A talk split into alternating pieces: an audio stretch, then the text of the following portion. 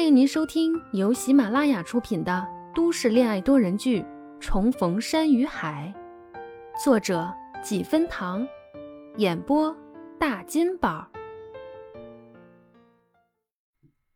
第五十八集。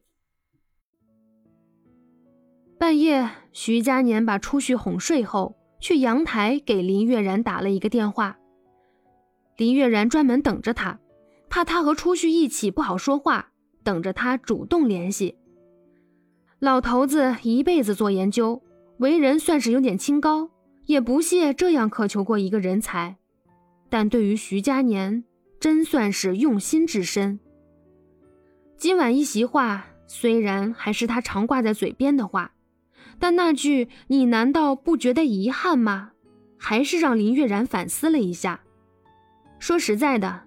徐佳年这个人在机器人制造方面有天赋，他觉得在哪里都一样，他照样能发挥才能，发光发热，让人瞩目，而且又有高薪，何乐而不为？可是他似乎没有真的考虑过他需要什么。以前债务压身的时候，他需要的是钱，现在呢，没有了债务，他又需要什么？林月然还纠结怎么开口，徐佳年先说了：“初旭知道了。”林月然心一紧：“知道晚上老头来找你的事儿？”“嗯。”“哎，知道了也好，你可以坦诚的和他商量商量。”林月然真心实意的建议：“平时你有什么想法都闷在心里，又顾忌着公司，很多事儿都不能自主。”现在外债什么的都解决了，你需要考虑的就只有他了，倒不如好好的摊开聊聊，说不定有不一样的结果呢。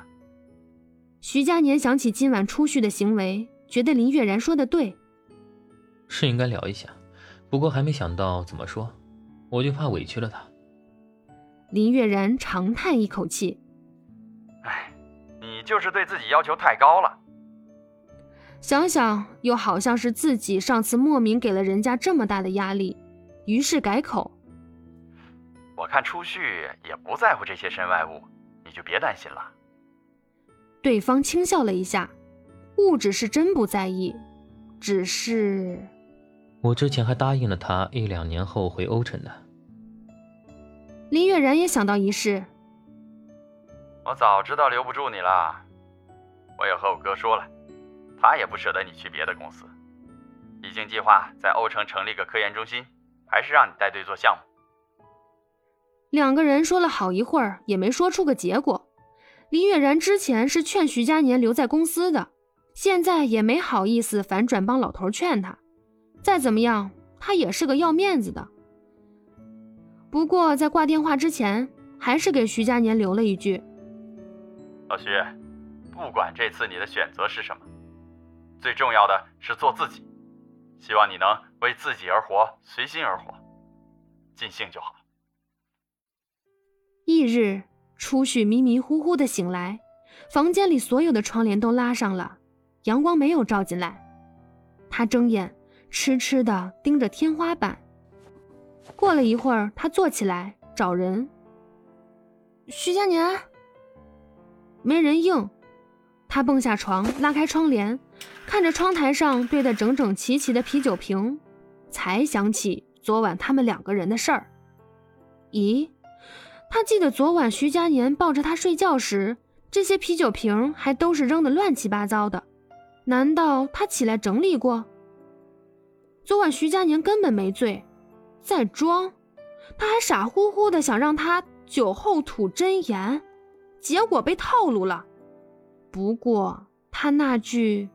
你就是我的梦想，真的是说到他的心坎里了。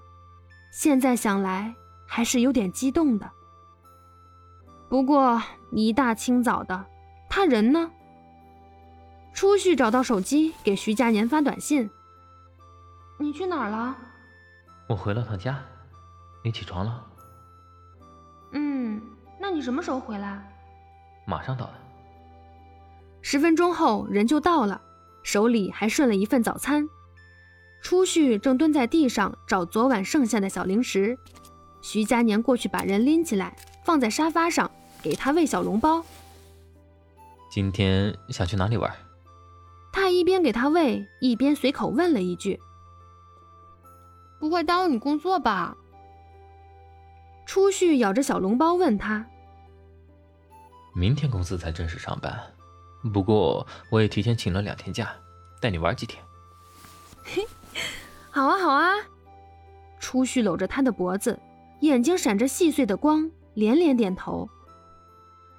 那你想去哪里？吃完早饭我们就走。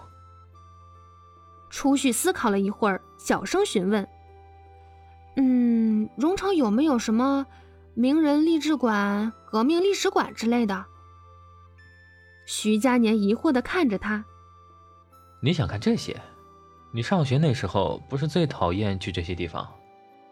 初旭躲开他的目光，笑着打哈哈：“嘿，兴趣会变的嘛。”徐佳年一见他这样闪躲。一下就明白了，不过倒也没拆穿，应下了。行，那吃完我们就走。嗯，那你帮我拿件衣服。徐佳年把小笼包塞到他的手里，让他自己吃，长腿迈到了行李箱旁，给他找衣服。穿哪件？他目光挑拣着看着，随口问他。初旭咬着筷子，伸长脖子指了一件。嗯。那件卫衣和小短裙，徐佳年一言拿出来，卫衣是加绒的，还算厚实，可那小短裙的料子太薄了。他拎着看了一会儿，又问他：“打底裤在哪里？”哎，竟然还知道打底裤，就那件肉色的丝袜。徐佳年翻出来，看着那薄薄的一层丝线。二话不说，给丢回去。这能抵寒？这是光腿神器，穿了不冷的。大冬天的，腿不要了。